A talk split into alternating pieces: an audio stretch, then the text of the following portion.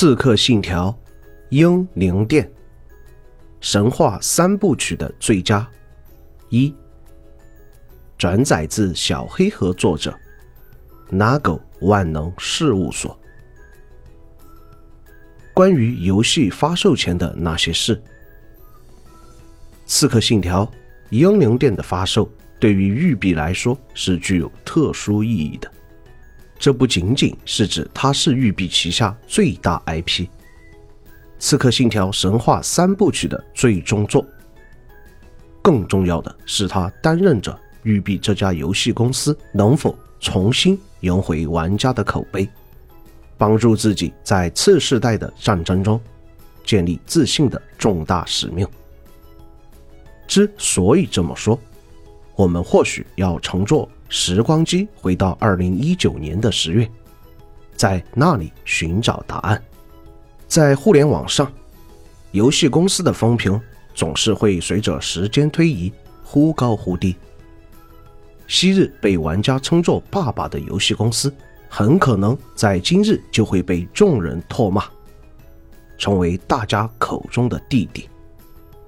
育碧就在二零一九年这一年。有了这般魔幻的经历，这其中的转折点当属那一年《幽灵行动》断点以及《全境封锁二》的巨大失败。这两款游戏的表现不利，直接让育碧2019年上半年财报收入同比下跌了百分之九十三，股价跌幅最高达到了百分之二十九。这两大重创对于一家小游戏公司。都是足以令其濒临倒闭的巨大危机，哪怕是育碧这样的巨头公司，一时间也是元气大伤。他们在那段时间做出了几项重大决定：一是电话会议上承认了断点和全境二的重大失败；二是宣布将看门狗军团、渡神记等多款游戏延期发售。三是改变公司的开发方式，为此，他们甚至重组了旗下开发编辑团队。这种种改变都传递着一个信号：育碧正竭尽全力想方法挣脱这次大低谷。在断点发售后的整整一年里，育碧都没发售过一款三 A 大作。这段时期的育碧在互联网上受到了无数的口诛笔伐，直至某个拐点的出现。那个拐点并不是育碧重整旗鼓后推出的第一部三 A 游戏《看门狗军团》，而是二零年十月二十八日，CDPR 宣布《赛博朋克二零七七》再次跳票。二零七七再三跳票后，玩家对蠢驴信赖感大幅下降。育碧在这段时间却意外地收获了人心，因为在2077宣布再一次跳票之前，育碧选择让英灵殿提前发售，实现反向跳票。对于被蠢驴的承诺一次次背叛的玩家，育碧的做法自然是更得民心。英灵殿这个本在发售前几个月没有多少人看好的游戏。认为和2077撞档后会成为炮灰的游戏，一时间反而获得了意想不到的热度和期待。一、探索层面有哪些改变？如果让我说出玩英灵殿前五个小时的体验，我会说这很像是另一个换了地图的奥德赛。但在硬着头皮接着往下玩之后，我对蒙特利尔工作室在这款游戏上。相较于奥德赛的改动，有了更明显的认知。也正是一个个细节上的优化，让英灵殿整体游玩舒适度比奥德赛强了很多。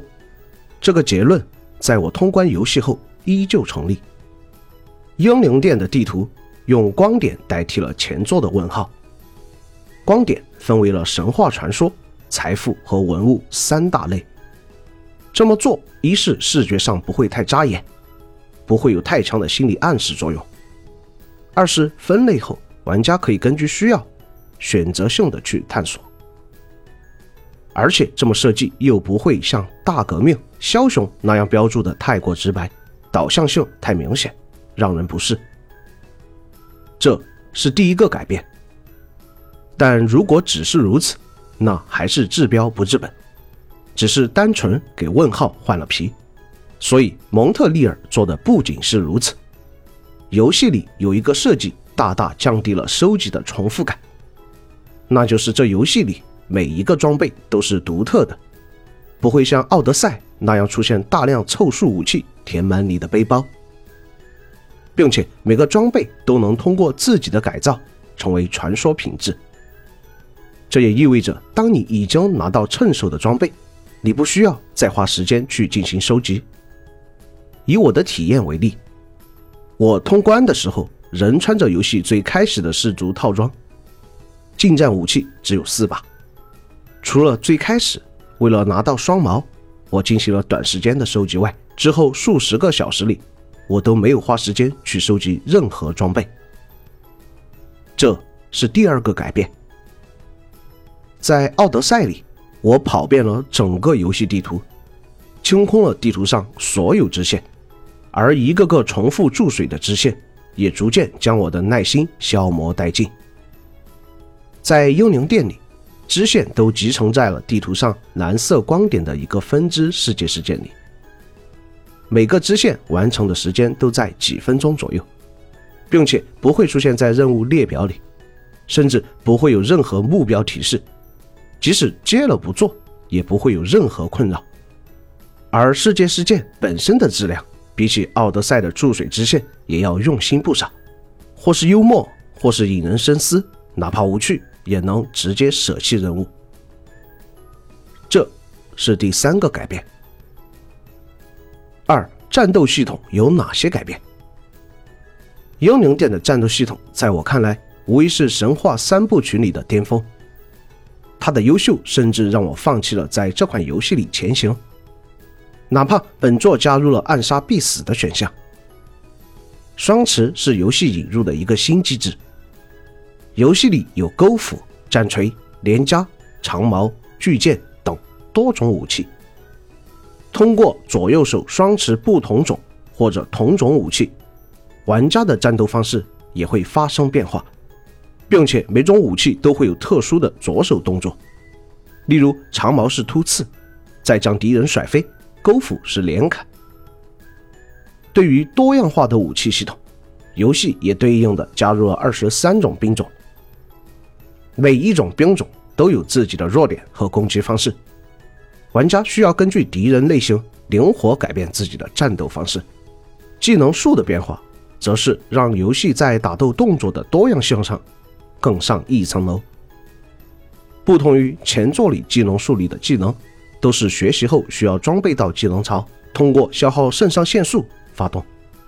本作里的技能树光点分为了两类，一类是玩家自身属性提升，一类是学习战斗的新动作。这些新动作不需要消耗肾上腺素就能使用，例如你可以踩踏倒地的敌人，捡起地上的武器扔向敌人，接住敌人射来的箭矢反击回去。种种这些动作都让玩家在战斗里有了更多的多样性操作。不同武器双持的不同轻重攻击，左手武器的特殊动作，技能树里学习得到的新动作，以及通过收集技能书可以习得的主动技能，弹反后的处决，可以说在这一座的战斗系统可以玩出非常多新鲜花样。再加上本作维京时代的背景设定。游戏里加入了大量血腥暴力的断肢和流血效果，将维京人的战斗之道展现得淋漓尽致。游戏还有一点改变，就是取消了等级制度，玩家的角色成长是通过强度来衡量，强度的大小等于玩家在技能树上点亮的光点数量。这和以前奥德赛那种升级截然不同。奥德赛的设计是升级了。角色的属性会全方位提升，而这一座游戏把角色提升的地方交给了玩家选择，这也使得本作的角色自定义相比前作更加出色，并且玩家随时可以起点改变自己的提升路线。在这里，我还要重点提到这一座在数值设置上的合理。这种数值的合理性所带来的体验提升是多层次的。首先是敌人血条数值和玩家攻击数值的平衡。在本作里，哪怕是推荐强度高于自身强度一百的任务区域，玩家与敌人战斗也不会出现平 A 像刮痧，输出全得靠技能的窘迫情况，依旧可以打得行云流水。普通难度有能力，甚至可以打得像割草无双。另一层面的数值平衡，则表现在任务奖励反馈。以及任务对应要求强度上，在这一座里，即使玩家几乎不做任何支线探索，单凭主线所给予的经验，也一样可以跟得上主线所要求的强度，并不会出现因为等级太低，需要去做支线、做收集才能推进主线的情况。就我的体验来看，我只在游戏主线的最后一个区域里遇到过自身强度跟不上任务要求，但就我前面提到的。即使是这种情况下，玩家继续推进主线，也不会有敌人太强打不过的障碍。而这一点的改变，对于我而言十分重要。具体为何，就要联系到本作剧情层次的改进了。